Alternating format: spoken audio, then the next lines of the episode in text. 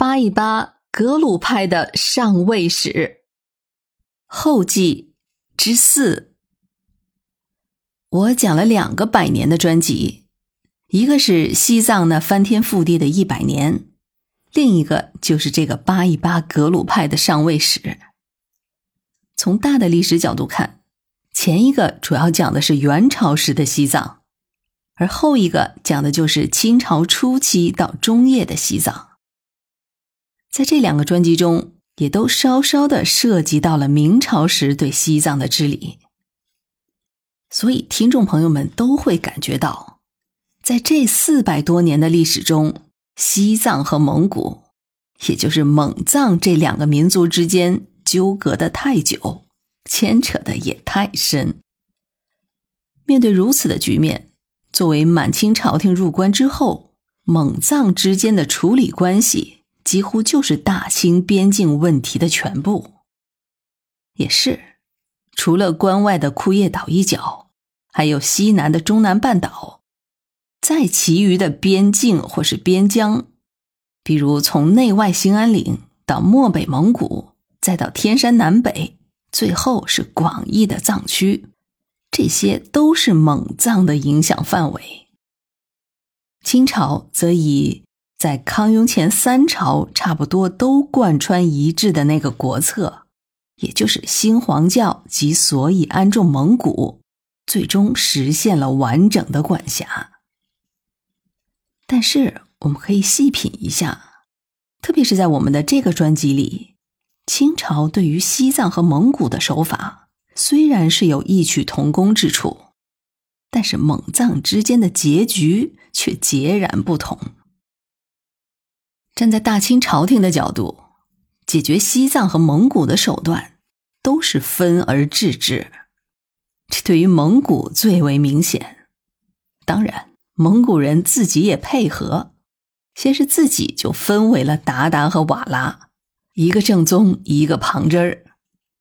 然后各自又都分为了左翼、右翼，之后再分三部、四部、六部，最后全蒙古搞了上百个大大小小的部族，就又算是回到了起点。想当年，成吉思汗用了三四十年，统一了蒙古上百个大大小小的部落。这才有了那个横扫整个亚洲，再加半个欧洲的恐怖扩张效果。然而，他的子孙后来就一点没剩的都给还了回去。虽然是中间出了个达延汗，还有个俺答汗，噶尔丹也算一个吧。不过他不是黄金家族的直系。这几个人都曾经试图统一了一下蒙古部落，但是还是架不住朝廷的各种花式掣肘，最终还是分崩离析。当然了，靠着儒家文人传承下来的帝王之术，那肯定是充分吸取了春秋战国时代那纵横捭阖的心得。再反观蒙古人那愣头青。外加一根筋的处事风格，那也就自然会屡屡落入到满清朝廷设计好的陷阱里。即便出了一两个睿智一点的领袖人物，怎奈何聪明不过两代，就都被儿子们给快速的败光了。再反观西藏，就不完全是这样。明朝很明显就是分封重建。极力扶持各个教派，不让一派做大，然而又树一派为主，所以明代的时候，西藏闹腾的其实也挺厉害。格鲁派在成立前后的那些乱局，其实跟蒙古的状况也差不多。可是转折点就出在格鲁派上，或者准确的说，就是在宗喀巴大师的身上。也不知道宗喀巴大师是不是能够意识到，他的宗教改革并不仅仅在教育或是宗教上改变了西藏，在政治上也是如此。虽然格鲁派是最后一个产生的教派，靠着其他教派的争斗之余，在夹缝中艰难的成立起来，并且发展壮大。但是，正是有了宗喀巴创造性的教育制度，才保证了教派力量的稳定。我们回过头来看。格鲁派涌现了一大批颇具政治头脑的领袖人物，或者说是领军人物。除了最初的元老团队，我们也说了，达赖世系、班禅世系，还有甘丹赤巴体系，都是人才辈出的良好土壤。其实，即便格鲁派已经是一家独大了。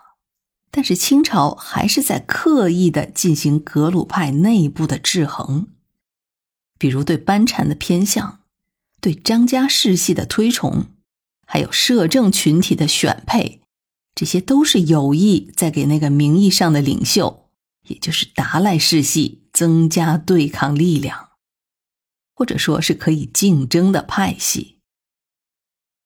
但是不管怎样，从整体上看。西藏并没有像蒙古那样一点点的被拆分，之后最终被大清一个个的收服。差不多也是等到了大清到了康乾盛世的时候，因为巨大的经济实力差距，西藏才被满清朝廷彻底接管。站在国家一统的角度，驻藏大臣体制的完整确立是一个标志性的结果。值得大书特书。但是如果站在西藏的角度看，也是直到这个时候，他们才算是彻底被控制住，不再有完整的政治地位。但是即便如此，整个西藏还是一体的。咱们这么一分析，这是不是也有点像几百年后民国时代乱局的影子呢？民国版本的结果，也是那个有着坚定信念，并且拥有良好干部培养体制的党派，最终获得了胜利。所以说，任何有宁当鸡头不当凤尾的思路，大概最终都不会有什么好结果。而能安于做凤尾，这是需要境界的，而境界则来源于信仰。为了一个更大、更宏伟的目标，才能够放弃眼前的利益。不论是以力量聚合起来的，还是以利益聚合起来的，都不足以抵抗百年的历史演变。只有以信念聚合而成的团队，才可以跨越百年的束缚。